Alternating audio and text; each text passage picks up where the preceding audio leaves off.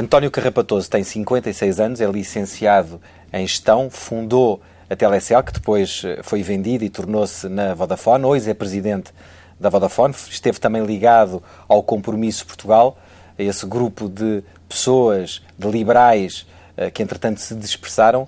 É ele o nosso entrevistado hoje. Eh, comecemos pelo fim. Escreveu em junho, no final de junho, um artigo em que antecipava, de alguma forma, não a queda do governo, mas a, a, os soluços que o governo sofreu nessa circunstância, com a saída de Vítor Gaspar e depois a, a, saída e não saída e regresso de Paulo Portas. eu presumo que na altura, pelo que escreveu, estivesse a pensar em eleições, em eleições antecipadas, ou seja, disse que se o governo não tiver capacidade para se, se reorganizar, a sociedade devia encontrar alternativas. Pensou nisso realmente, que era preciso. Era uma das possibilidades, mas quer dizer, essa uh, regeneração ou mudança podia-se dar também no final da legislatura. Eu não especifiquei qual era a altura em que essa mudança tinha que se dar. Obviamente que isso dependeria da dinâmica da sociedade. O normal e natural é que a legislatura vá até ao fim, até é desejável. Mas às vezes há circunstâncias de crises políticas e de outros eh, fatores que levam a que isso seja antecipado. Mas o facto de estarmos a um ano nessa altura e agora, enfim, pouco menos meses do fim deste período do, do, do memorando da Troika, se o governo cair, isso significa um resgate, um segundo resgate na certa, ou não? Sim, é, se o governo cair antes uh, do fim do programa, uh, naturalmente que isso vai criar uma grande preocupação nos nossos criadores e vai forçar a, um, a uma situação de uh, requalificação de, toda o enquadramento. Ou seja, é provável que nesse caso. Uh, então, entre as duas escolhas, qual é que seria a melhor? Aguentar um governo, mesmo com dificuldades, mesmo coxo, ou precipitar umas eleições que, por seu lado, embora regenerassem ou pudessem ajudar a regenerar politicamente o país, provocaria um segundo resgate? Eu acho que há uma maioria no Parlamento e que, na medida do possível, é melhor que este governo leve a legislatura até ao fim. Tinha que haver eh, situações muito graves para não justificar que isso. Não aconteceram. Essas... ainda não aconteceram essas situações. É melhor, mas, é, mas acha que é expectável que isso aconteça, dada a crise política que aconteceu no verão? Não, eu acho que uh, houve alguma aprendizagem também do próprio governo. Uh, e o governo uh, reavaliou a situação, reorganizou-se. E julgo que agora está mais consciente da necessidade de evitar esse risco. Portanto, as alterações que aconteceram no governo, a entrada de novos ministros, nomeadamente na economia, o facto do vice-presidente Paulo Portas ter mais poder e isso ajudou de alguma forma a tranquilizar o governo, apesar do caso Machete eh, recente? Eu acho que sim, houve uma também reorientação de prioridades. Eh, começou-se a perceber que a prioridade do crescimento económico também tinha que estar presente. Eh, e, portanto, nessa medida, eu acho que há condições para acreditarmos que o governo poderá chegar ao fim da legislatura. Mesmo dizendo aquilo que escreveu, que achava numa crítica, aliás, muito feroz ao Primeiro-Ministro, que uh, eh, um, ehm, o, governo, o país precisava de uma liderança mais forte. Isso significava que não a tinha. Tem agora essa liderança? Eu acho que o próprio Primeiro-Ministro também tem vindo a evoluir e tem vindo a perceber que é preciso exercer uma liderança mais ativa. O Primeiro-Ministro parece-nos, a todos nós, julgo eu, uma pessoa séria, empenhada, eh, com vontade de, de, defender o país e de eh, ajudar a contribuir para uma Mas é uma mudança positiva. de opinião essa. Nesta, em junho era um pouco mais... Não, eu acho crítico. que nesse aspecto, em termos de, do Primeiro-Ministro ser uma pessoa séria e bem intencionada, certo. com preocupação pelo país, eu julgo que isso Mas é... não era um é, líder. É, e isso é algo que, que, que é evidenciado certo. pela sua atuação. Uh, em termos da liderança, julgo que o Primeiro-Ministro é, será uma das áreas em que terá que melhorar, na liderança e na coordenação do Governo e no estabelecimento de prioridades e de manter o ritmo uh, do Governo, uh, um ritmo adequado para as necessidades do país. E julgo que ele estará consciente disso. Enfim, eu lembro-me do seu envolvimento não só no compromisso de Portugal, mas também esteve muito próximo de Passos Coelho antes das eleições, nesse período que antecipou as eleições que fizeram cair o governo de, ou fizeram sair o governo de José Sócrates. Especulou-se nessa altura que António Carrapatoso seria ministro. E depois acabou por não ser e distanciou-se e teve, aliás, este longo período de silêncio que foi interrompido com o tal artigo. Era assim tão próximo de Passos Coelho e ficou desiludido por não ser Isso ministro? terá que perguntar a ele, mas uh, dei o meu contributo uh, dentro de uma posição de independência e de, a partir da sociedade civil. Eh, é algo que eu tenho vindo a fazer, como sabe, ao longo dos tempos, eh, já no Compromisso Portugal, nos artigos que eu escrevo, nas intervenções que eu tenho públicas. É algo que eu tenho gosto em fazê-lo, sinto uma certa também responsabilidade eh, em fazê-lo, mas isso não quer dizer que eu esteja a ambicionar, ou que alguma vez ambicionei, ter uma carreira política. Eu realizo-me apenas com esta intervenção a partir da sociedade civil. deu esse contributo e fica satisfeito com os resultados desse contributo, ou seja, revê-se naquilo que tem sido, de uma forma geral, a política levada a cabo pelo Governo? Eu acho que este governo teria sido possível que, uh, governar melhor ainda do que governou. Ah, julgo que o governo uh, e a liderança uh, desse governo, o Partido Social Democrata, nomeadamente, podia-se ter preparado melhor para as eleições, ter perdido mais algum tempo em pensar na situação do país, em pensar num projeto político de mudança, de verdadeira mudança estrutural do país. Podia também, nessa preparação, ter começado a aglutinar uma equipa, tipo um governo de sombra, mesmo que não explícito, que se preparasse também para enfrentar todas as responsabilidades eh, governativas. Eh, aliás, um governo de sombra desse tipo é que deveria ser ele a elaborar o programa eleitoral do governo. Mas isso eh, é algo que, isso de modo geral, aconteceu. não, isso não aconteceu na medida do necessário, em meu entender. Mas isso é algo que não se passa só com o PSD. Geralmente os partidos da oposição não se preparam suficientemente para as eleições. Eh, não criam as equipas, não discutem suficientemente um projeto político consistente e estrutural, não recolhem os contributos uh, suficientes da, sociedade civil, têm uma postura muito de taticismo e vão muito para o governo mediática. portanto, vão para o governo Em parte não se preparam suficientemente. Não há essa tradição em Portugal, portanto isso não foi só uma pecha do, do PSD e desta liderança do PSD, em geral é isso que é uh, praticado. Esperemos que para o futuro isso deixe de acontecer. Mas quer dar algum exemplo, alguma uh, medida concreta ou política concreta em algum setor uh, que gostaria de ter visto implementada e que não foi? O que eu acho é que este governo assumiu demasiado como seu programa o programa da Troika. Tem que haver um programa de governo, realmente governo, que expresse a vontade nacional, os princípios e valores em que se acredita, as principais prioridades. O programa da Troika seria um subproduto deste programa uh, de governo. Uh, porque obviamente é algo muito importante e é um programa que condiciona, o da Troika, o programa de governo.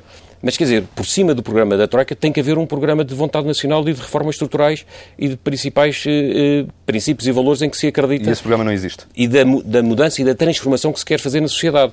Porque, repara, o programa da Troika é algo que é dirigido pelos nossos credores. Portanto, tem um, um objetivo que é o dos credores. Eh, nós temos outro objetivo. Nós queremos eh, criar uma melhor sociedade. Mas uma melhor sociedade não é só uma sociedade que cresça muito ou que tenha um grande PIB. É uma sociedade que cria oportunidades para os portugueses, que cria emprego, cria possibilidade dos portugueses se realizarem.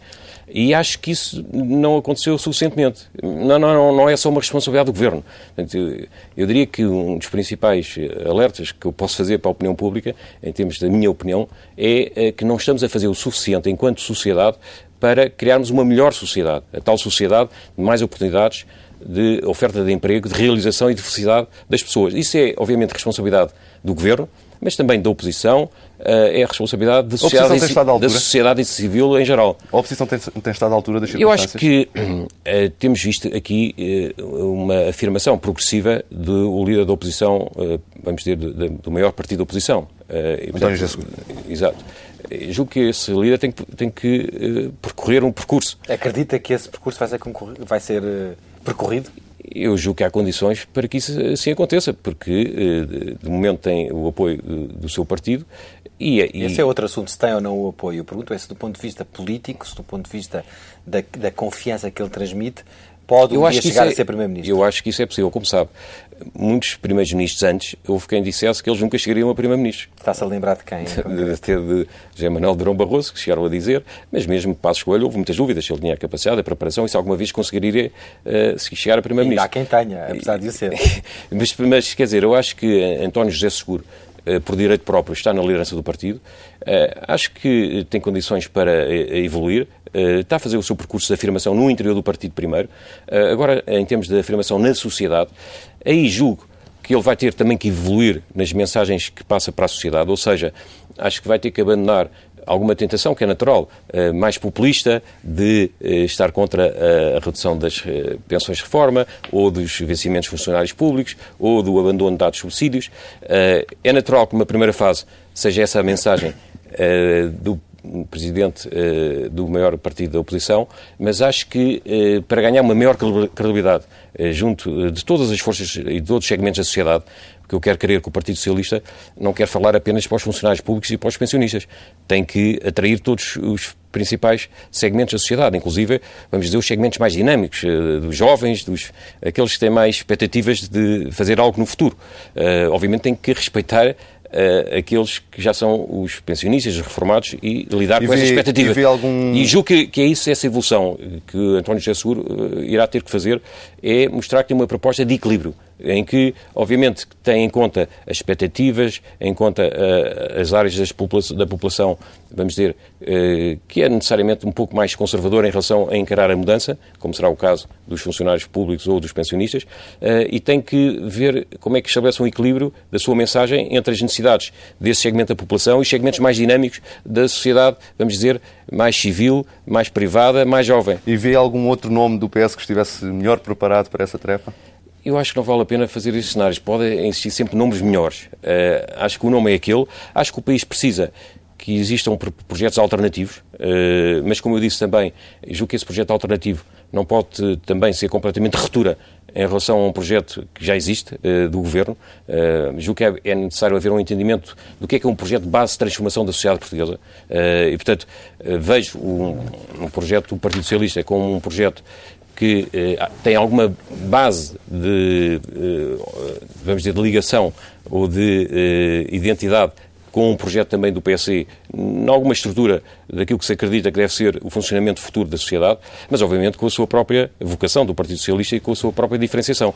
E, e julgo que é esse equilíbrio que António José Seguro vai ter que encontrar eh, de falar em geral para a população num projeto equilibrado eh, que não seja uma ruptura completa com aquilo que está hoje em dia a ser feito, porque há muito que está a ser é feito é que tem que ser feito. Mas não é isso que ele diz. Hum. É, é mas, eh, mas, mas, vamos então voltar a falar do, do Estado um, e da sociedade.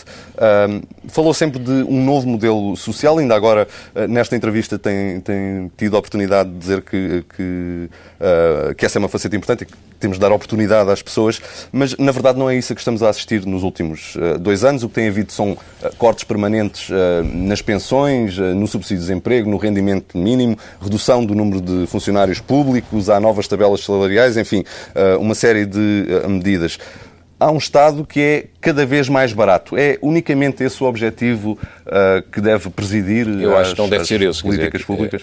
Não deve ser só o corte de custos ou a procura de aumento de receitas uh, dos impostos. Tem que haver uma alteração realmente estrutural uh, do Estado. isso passa por identificar qual é que deve ser o papel do Estado, quais são as suas atribuições fundamentais do Estado. Eh, aquilo que o Estado eh, deve garantir e o que não deve garantir. Então, e mesmo é quando deve... garante, o que é que deve prestar em termos de serviços públicos e o que é que é prestado por terceiros, mesmo com a garantia do Estado. Deve implicar também com a reorganização do próprio Estado, de ter um sistema de informação transparente, eh, de, portanto, de a população saber o que é que o Estado faz, de ter indicadores de desempenho, de ter responsabilização dentro do Estado. Portanto, tudo isso é necessário, tudo isso tem a ver com a transformação do Estado. Mas sendo certo que temos que melhorar as contas públicas e não há outro caminho, não há outro caminho senão eh, também cortar na despesa. Por exemplo, o Ministério da Defesa é um bom candidato a, a cortes na despesa. Faz sentido, uh, uh, faz sentido num país uh, integrado no contexto internacional em que Portugal está ter sequer um Ministério da Defesa? Eu não sou especialista na área da defesa. Obviamente que a defesa é algo também muito importante num país. É, naturalmente, como um país pequeno que somos, temos de estar integrados em, grandes organizações, como a Casa da NATO e outras organizações, mesmo a nível da União Europeia. Uh, julgo que está a ser feito um esforço de uh, redução dos efetivos uh, na área da, da defesa e que há uma preocupação grande de ter maior eficiência nessa área. e, portanto, não vamos, obviamente, eliminar a área da defesa nem as Forças Armadas. agora... Então, quais são as funções do Estado que devemos, que o país podia prescindir e que tivesse resultados orçamentais também a curto prazo, ou seja, as duas coisas têm que... Eu acho que isso é uma boa questão e, aliás, acho que é bom que os portugueses entendam alguns números principais da despesa pública e das várias eh, funções do Estado. Eh, nós, atualmente, as receitas que conseguimos gerar no Estado, através dos impostos, isso está mais ou menos visto que não se consegue ir muito para além disso, são da ordem dos 40% a 42% do PIB. Isso dá receitas da ordem dos 70 mil milhões de euros eh, por ano, eh, em relação aos valores atuais. O que vemos é que a despesa pública anda na ordem dos 80 mil eh, milhões de euros. Essa despesa pública tem, desde logo, componentes que nós não podemos evitar. Incluindo juros. Incluindo exatamente. Juros. Temos, desde logo, componentes que não conseguimos evitar. Essas componentes são exatamente os juros, são cerca de 7 mil milhões de euros, mais ou menos, 7 mil, 7.500, e também despesas de investimento, porque o Estado tem que repor alguns dos bens comuns, não é? das pontes, das estradas, etc. E são cerca de uh, eh, 3 mil eh, milhões de euros. Ou seja, Dos 80 mil milhões de euros de despesa pública, há cerca de 10 mil que são praticamente inevitáveis, que é pagar os juros aos nossos credores e que é os investimentos que o Estado tem para manter os ativos que são de todos nós. E, portanto, isso eh, deixa 70 mil milhões para a despesa. Uh, desses 70 mil milhões, há 55 mil milhões que são as prestações sociais e os ordenados funcionários públicos. São 55 milhões. Uh, mil milhões. Sim, 55 mil milhões. Representam mais ou menos uh, 34% do PIB. Uh, e, portanto, repare, quando estamos a falar em redução da despesa pública, temos que olhar para esse grande bolo. Sim, já estamos vimos... a falar de salários, estamos a falar de pensões, estamos de a falar de contribu outras contribuições sociais, certo. e portanto, outros apoios sociais. Co como tem sido dito, e é verdade, não é possível equilibrarmos as contas públicas sem uh, termos uh, uma contenção nesse tipo de gastos. Portanto, temos que aproveitar melhor o dinheiro que gastamos e focalizá-lo mais naqueles que são mais necessitados. E a nível do Estado, temos que reorganizar o Estado e os departamentos do Estado para sermos mais eficientes. Portanto, temos que fazer, muitas vezes, a mesma coisa, pelo menos, ou até mais, com menos recursos, mas através é de uma melhor é- reorganização. É... António, mas não é o que tem sido feito. Repara, nós lembramos aqui, basta lembrar que houve cortes permanentes nas pensões de velhice, nas pensões sociais, no rendimento mínimo garantido, houve uma redução de funcionários públicos, há novas tabelas salariais para a função pública, o aumento da idade da reforma também vem a caminho, há menos tempo e menos dinheiro para o subsídio de desemprego, há aqui uma reforma do Estado. Ela pode é, não mas é, Mas às vezes é um bocadinho... Uh, pode ser, estar a ser feita de uma forma demasiado cega e transversal. Quer dizer, temos de ter em conta as expectativas das pessoas em cada área, o que é que cada um descontou ou não. Uh, que, uh, vamos dizer, direitos, de certa forma, que cada um tem face aos outros e que merece ser contemplado pela sua especificidade própria. E, portanto, há aqui um esforço de contenção da despesa pública, mas esse esforço de contenção tem que partir é de uma reestruturação do Estado, do, das atribuições, do papel do Estado, da reorganização do Estado. Uh, repare, eu posso dar exemplos uh, por onde é que pode ser obtida essa redução da despesa pública. O Estado, hoje em dia, uh, garante serviços de educação e, e da saúde. E, e, por exemplo, na educação, o Estado presta cerca de 80% dos serviços que garante. Ora, o Estado pode provavelmente obter muito maior eficiência uh, se subcontratar uma parte desses serviços que uh, ele próprio ainda presta na educação. Uh, e, portanto, se o Estado assim o fizer, está a aumentar a concorrência das entidades que prestam serviços de educação, está a fazer uma concorrência com os próprios serviços do Estado e portanto, está, ao fim e ao cabo, a reduzir a sua despesa sem prejudicar a oferta de serviços que está a prestar. Portanto, é, é em termos dessa reorganização A educação seria um ponto onde a intervenção do setor privado, essa tal concorrência, poderia ser maior, poderia ser maior do que é. E mesmo na, na, própria saúde, apesar daí com mais contenção, também se poderia o Estado subcontratar mais serviços já, à iniciativa já privada. Já fez, mas eh, como, como sabem, eh, dos, eh, em Portugal a despesa em, em saúde é cerca de 10% do PIB e a parte do Estado é cerca de 7% do PIB. Portanto, o Estado incorrem custos que representam 70% dos custos totais da saúde. Uh, portanto, isso também pode uh, ser levado um bocadinho mais à frente em termos da subcontratação de, subcontratação de serviços à iniciativa privada. Mas, repare, o objetivo aqui não é dar negócio à iniciativa privada, é criar mais concorrência, mais eficiência e muitas das vezes essa iniciativa privada que vai prestar esses serviços pode depois até criar negócios a partir daí e exportar esses serviços para o exterior, nomeadamente na área da saúde.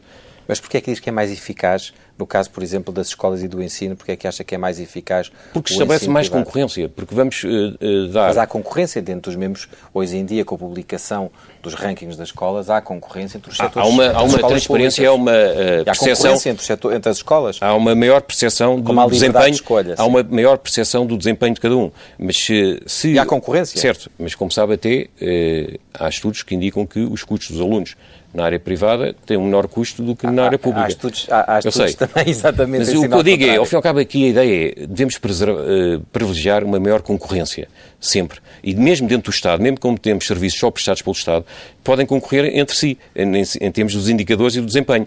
Mas, na medida do possível, deve-se abrir serviços à iniciativa dos cidadãos, à iniciativa privada, deve-se subcontratar esses serviços. Isto com a garantia sempre do Estado. E isto não tem a ver com dar negócio aos privados, mas, ou privilegiar privados. Uma capacidade instalada do Estado do ponto de vista da educação, que já existe e mesmo assim estão a ser despedidos ou a não, a não ser renovados. Sim, mas essa capacidade instalada pode passar para os privados podem ser os privados a prestar esses serviços e ficarem eles com as infraestruturas e com o pessoal que está no Estado hoje em dia.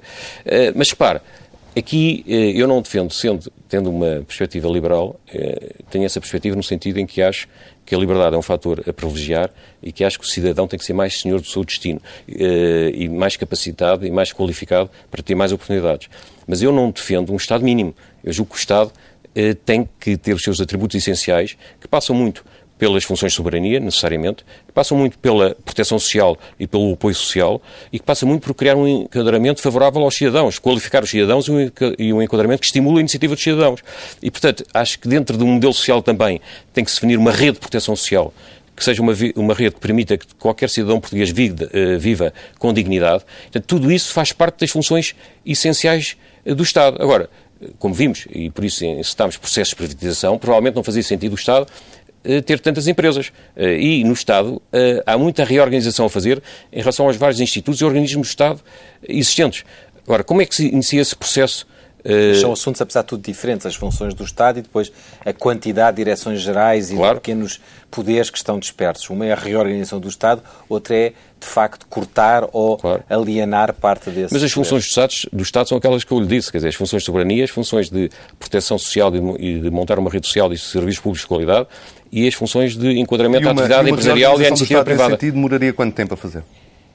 Isto é um processo, obviamente, que longo, não é? É um processo que pode demorar 10 eh, anos. Nós vimos que eh, na década de 90 e eh, princípios da década de, destes anos de 2000, tanto nos países escandinavos como na própria Alemanha fizeram uma grande reformulação do Estado. Com e, erros também na, na reforma. Também com alguns erros. Mas foram capazes de diminuir a despesa pública e, ao mesmo tempo, manter a qualidade dos serviços públicos. Mas para isso são precisos consensos políticos certo. amplos. E, e por isso eu defendo esses consensos. Quer dizer, eu julgo que era importante que o próprio PS e o PSD tivessem uma base de entendimento do que é, que é a mudança estrutural da sociedade. Mas acha, acha que neste momento, com a, o antagonismo que existe entre os dois líderes, entre o PS e o PSD, ou parte do PS e parte do PSD, do PSD que está no governo, é possível acreditarmos nessa esperança que o próprio Presidente da República tem de um acordo? Eu acho que é possível. Eu acho que, com estes líderes? Eu acho que é possível. Uh, e que isso irá acontecer por necessidade. Uh, ou seja... Para não haver alternativa. Provavelmente, uh, porque uh, vai ser necessário que as principais forças deste país se entendam para preservarmos o futuro do nosso país com qualidade. Quer dizer, não vejo muita alternativa em relação às mudanças estruturais fundamentais da nossa sociedade. Muito bem. O Tribunal Constitucional entra aqui com uma pedra-chave neste xadrez que estamos a falar. Uh, quando se falou destas reformas todas e quando discutiu no Compromisso Portugal, ou quando discutiu com Passos Coelho antes de ser antes de Passos Coelho ser eleito, avaliou-se essa possibilidade do Tribunal Constitucional travar ou ser um, um, travão de facto efetivo a uma parte destas medidas que estão a ser Não. postas em prática? Sabia-se que a Constituição é, de certo modo, eh, demasiado programática e, e sujeita a várias interpretações. Eh, claro que se antecipa sempre, e sempre se disse também, é que dependia da interpretação dessas normas constitucionais. Claro. Uh, o princípio da igualdade estará em todas as Constituições. Claro. Uh, eu julgo que era útil. Da, da, da segurança está em todas as Constituições. Eu julgo que, por exemplo, esse tal acordo que estamos a falar entre o PS e o PSD no futuro, acho que poderia passar por uma concertação no sentido de estudar uma nova Constituição. Se calhar não é a altura agora própria para isso, não estou a propor que se faça isso desde já, mas acho que seria útil que uh, os dois maiores partidos portugueses se pusessem de acordo, pelo menos em estudar essa revisão útil a médio prazo. Eu diria que, no mínimo, era útil e acho que dava um contributo muito importante para tudo o resto. Se houver um entendimento de base relativamente à Constituição e às mudanças constitucionais, haverá também necessariamente um certo entendimento sobre o que é que será a nova sociedade. Não quer dizer que sejam os políticos que vão definir totalmente o que é que é a nova sociedade, porque a a nova sociedade será o resultado da, da dinâmica de todos os cidadãos e de todos os vários poderes que existem na sociedade. Mas, obviamente, que eh, os líderes políticos, os partidos políticos e quem tem a governação do país e do Estado têm uma grande contributo a dar em relação a essa transformação da sociedade. Mas eu não Portanto, entendo o que é que é uma Constituição que permita essa sociedade. Ou seja, se o princípio da igualdade ou o princípio não, esses devem lá estar sempre presentes. estão lá. Não, agora o que, é que se entende, o que é que se entende, por exemplo, Talvez com, o que se quer alterar é a por exemplo, Constituição do, do não, O que é que se entende, por exemplo, com a, a segurança no, no trabalho? Uhum. Uh, o que é que se entende, por exemplo, com a igualdade entre a área pública e a área privada? E são tudo conceitos que uh, merecem uma certa interpretação. Então, vamos concretizar. Um pensionista que têm vindo ao longo deste período a, a, sofrer uma série de. a ser alvo de uma série de cortes, alguns que já voltaram a ser repostos, como os cortes dos subsídios, mas houve outros, outras contribuições que têm vindo a fazer, mais pesadas do que outras, do que outras eh, pessoas, do que outros contribuintes. Eh, esse, esse corte, dizia eu, que agora está previsto com efeitos retroativos pós, eh, para quem está na Caixa Geral de Apresentações. Acha que isso faz sentido? Ou seja, isso é legítimo que aconteça? Que se reabra um contrato eu, que está fechado? Eu acho que isso é, é realmente das áreas mais sensíveis. Quer dizer, o que se deu aqui em Portugal foi que uh, criaram-se expectativas e montou-se um sistema de pensões que não era sustentável. E obviamente que o cidadão comum não tem culpa disso. Portanto, o cidadão comum é confrontado agora com algo inesperado para ele. Uh, provavelmente não poupou mais porque já estava a contar com estas pensões de reforma e agora vão-lhe cortar as pensões de reforma. Aqui a questão é, mas que alternativa é que o país tem? E como já vimos há pouco, o, o país não tem muita alternativa eh, que não seja também fazer alguma contenção nas áreas das prestações sociais e nos ordenados funcionários públicos. Agora, isso quando é feito, tem que ser feito é com equilíbrio neste sentido. Quer dizer, o cidadão poderá até aceitar isso se lhe for eh, explicado com transparência eh, o que é que pode contar no futuro. E se vir que estão também a ser feitas contenções e correções nas áreas que têm a ver com posições dominantes, com favorecimentos, com privilégios. E acha que isso não está a acontecer? Eu julgo que não está a ser eh, feito suficientemente, ou pelo menos não está a passar e não é transparente o suficiente cá para fora que isso está a ser feito. Está a falar de que áreas em concreto? Estou a falar desde as parcerias uh, público-privadas, como todas as situações de, que existem de poderes mais dominantes e, e de, vamos dizer, posições que tiram partido da obtenção de certas rendas no mercado. Estamos a falar de rodovias, portanto, autoestradas, as PPP, estamos a falar de que áreas da energia Estamos a falar das áreas de energia ou das telecomunicações ou de outras áreas. Quer dizer, todas essas áreas têm que haver um escrutínio grande e tem que se perceber que essas áreas há um equilíbrio, ou seja, que essas áreas não têm privilégios, que a área dos bens e serviços não transacionáveis não tem privilégios, como sabe, isso foi um dos problemas Mas a informação que tem, acha que existem privilégios eu acho que, nessas eu áreas? Eu acho que, que não há informação suficiente e acho que, eh, em termos da população, as pessoas têm que perceber que, eh, ao haver essa eh, exigência de sacrifícios,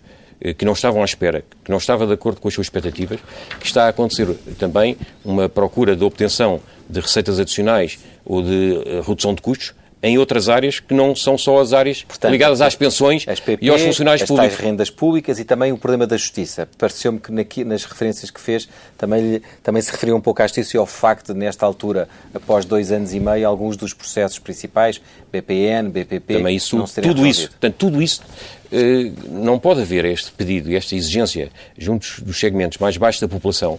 Já, como sabe, eh, esta contenção está a ser pedida a pessoas que ganham eh, ou têm pensões de reforma de 1.000, 1.500 euros. 600, 700 Exatamente. euros. Pronto, portanto, assim, disso. E, portanto, isso é extremamente violento. Portanto, até se poderá justificar porque pelas razões que vimos, não é? Que é não há dinheiro. Exatamente, que não há dinheiro e que as contas públicas têm que estar equilibradas. É isso que a população tem que perceber. A população tem que perceber, e julgo que percebe, ou passou a perceber, que as contas públicas têm que estar equilibradas. Temos aqui um déficit ainda hoje de cerca de 8 mil a 10 mil milhões de euros nessas contas públicas. Mas o, e, saldo, portanto, o, saldo, o saldo primário do orçamento foi atingido. Há um equilíbrio do, do, do, saldo primário do orçamento, excluindo os juros. Sim, mas mesmo que o saldo primário esteja equilibrado, se a economia não crescer, eh, a despesa não é sustentável. Eh, a dívida pública, melhor dizendo. Portanto, a dívida pública vai começando a eh, continuar a subir. E, portanto, o que a população tem que perceber é que realmente se criou um sistema que não era possível de ser sustentado, em termos de número de funcionários públicos, de ordenados funcionários públicos, a nível das pensões que eram atribuídas. Repare que as pensões que eram atribuídas eram entre 80% a 100% do último ordenado, ou no caso da Segurança Social, dos melhores 10 anos dos últimos 15 anos. Uh, e isso uh, foi a expectativa que deu ao cidadão, e o cidadão estava a descontar, convencido que isso ia acontecer. Portanto, não é culpa do pensionista do reformado ter criado essa expectativa. Foi o próprio uh, poder político, e a sociedade em geral, mas o poder político criou essa expectativa. Portanto, agora quando estamos a frustrar essa expectativa aos cidadãos, que ainda por cima estão em situação debilitada, nomeadamente os pensionistas reformados, porque já não têm muita forma de corrigir a situação, não podem agora poupar aquilo que não pouparam mais anteriormente, isso tem que ser feito com um critério muito claro de justiça, de ver quais são as reformas, os descontos de cada um das contribuições que teve no passado, e portanto eh, tem que se relacionar isso sempre com os descontos que cada um que fez. Dá espaço para isso? Não, eu acho que eh, tem que se continuar a ter essa política de contenção na área das prestações sociais. Isso tem que ser feito muito, de uma forma muito cuidada e que, ao mesmo tempo, tem que se incidir também sobre os setores mais privilegiados e favorecidos da sociedade e sobre todos esses casos que mencionámos, as PPPs, presumo, os BPMs, ou todos os outros casos, acha, e mesmo às empresas com poderes dominantes no mercado ou que têm eh, lucros eh, elevados eh, e que têm que merecer também um escrutínio grande em termos de uma concorrência maior e de abertura destes mercados. Presumo, portanto, que ah, acha bem o anúncio que foi feito de uma nova taxa sobre os produtores de energia. Eu não quero agora uh, falar ou comentar uma medida específica. Em geral, acho bem tudo aquilo que, uh, ao fim e ao cabo, mostre um sentido de equilíbrio e de justiça e acho bem que existe uma maior explicação ao cidadão e uma maior, melhor criação de expectativas para o futuro. Quer dizer, uma vez que se frustraram as expectativas para o passado eh, no, que existiam, é? agora pelo menos o cidadão que saiba o que é que pode contar daqui a dois anos, daqui a três, daqui a cinco e daqui a dez que perceba porque é que isto tudo aconteceu e que eh, perceba que é uma inevitabilidade, em grande parte, esta contenção, porque temos que ter contas equilibradas, porque temos os nossos credores não nos emprestam mais dinheiro. E, além disso, é um princípio geral, quer dizer, um país tem que ter contas eh, equilibradas, mas que, ao mesmo tempo, reconheça que os sacrifícios não estão a ser só pedidos a si, e estão a ser pedidos a cada uma das, das franjas ou das agentes da sociedade na medida da sua capacidade também de suportar esses sacrifícios. Mas deixa-me fazer esta, esta pergunta. Acha que o setor privado, nomeadamente as grandes empresas, o António Carrapatoso foi presidente certo. durante muitos anos, podem ou devem ser sensíveis ao período que o país atravessa e perceber que têm que eventualmente ter uma contribuição extraordinária. Há aqui na energia, talvez pudesse haver nas telecomunicações? Eu acho que as grandes empresas têm que ter essa consciência. Agora, o que é que é justo fazer em termos de contribuições uh, especiais? Isso, obviamente, tem que ser uh, ponderado. Eu, eu, acho que o essencial aí, em termos das empresas... Mas os acionistas internacionais não compreendem claro, isso. Eu, eu acho que o que é importante em, em termos das empresas é muito uh, em termos de abrir os mercados e de aumentar o grau de concorrência. Portanto, não permitir posições dominantes uh, nos vários mercados. Isso é que é o mais importante de tudo, mesmo a médio e longo prazo. Uh, depois, o que eu acho é que tudo que foi obtido uh, mediante protecionismo, posições dominantes, etc., tem que deixar de existir isso. E, portanto, não pode haver mais favorecimentos, não pode haver Mas mais... Mas não percebi foi em que áreas é que há esses favorecimentos, porque falámos um não, pouco... Já vimos há bocado, o que se indica é que os retornos que eram dados às PPPs eram desproporcionados para os riscos Têm sido elas renegociadas. Tem. Agora, até que medida é que foram suficientemente renegociadas? Então isso tem que passar cá para fora. Não sei, deve haver uh, comunicação, deve estar na internet a explicação de quanto é que se cortou, qual é que é a taxa de antes, qual é que é a taxa agora, uh, em relação a essas parcerias público-privadas. Porque o, o, povo em geral é que não pode estar nessa suspeição. Essa comunicação tem que ser feita de uma forma muito transparente. Tem que estar na internet. Hoje até há dias, uh, há meios de divulgar isso, pode estar na internet tudo isso. Portanto, tudo o que tem a ver com isso, com, com mercados que não estão suficientemente abertos e em concorrência. Uh, Eu peço com, sempre a ser concreta, além com, das PPP, é algum, é energia, é telecomunicações, enfim, a Troika o que fala é sempre telecomunicações e energia. É todos esses mercados, mas eh, não é só isso, quer dizer, é haver transparência nos concursos públicos, na adjudicação uh, de obras, uh, na pois contratação de serviços, espero, na contratação de serviços, é haver também transparência na nomeação para cargos públicos. Tudo isto tem que haver um elencar, ao fim e ao cabo, uma listagem uh, das, uh, das coisas que têm que estar claras para o cidadão para ele estar confortável com os quanto lhes pedem sacrifícios. Porque isso é a argumentação. Quer dizer, porque é que as pessoas não aceitam a mudança? Por um lado, estas mudanças e estas medidas. Por um lado, porque frustra as expectativas em relação às que, e justamente que lhes foram criadas. É? Depois não percebem muita, muito, muitas vezes os grandes números. E nós estivemos aqui a, a, dar conta dos grandes números. Quer dizer, o que é que é a despesa pública, quanto é que são as prestações sociais, quanto é que é o custo dos funcionários públicos. Portanto, não percebem bem. Isso tem que ser comunicado. E depois têm que estar confortáveis com uh, o que é que se passa uh, a nível dos, daqueles que têm, ao fim e ao cabo, mais poder, ou mais rendimentos, ou mais riqueza. Bem, António, e é isso que temos que garantir. Já faltam muito poucos minutos para terminarmos esta entrevista e por isso peço-lhe até alguma capacidade de síntese no, no tempo que nos, que nos resta. Uh, já mencionou o problema da dívida. Já reestruturámos duas vezes, pouca gente deu por isso, mas já reestruturámos a dívida duas vezes. Vamos ter que reestruturar uma terceira? O que vai eh, acontecer provavelmente é a necessidade do tal programa cautelar. Uh, claro que convém também mesmo aí uh, descodificar o que é que é resgate e o que é que é programa cautelar. Há, algumas diferenças importantes, mas as diferenças... Elas têm, elas têm sido... Uh, não, as diferenças, as duas diferenças principais é da, dinam, da, din, da dimensão da ajuda... E da condicionalidade associada à ajuda.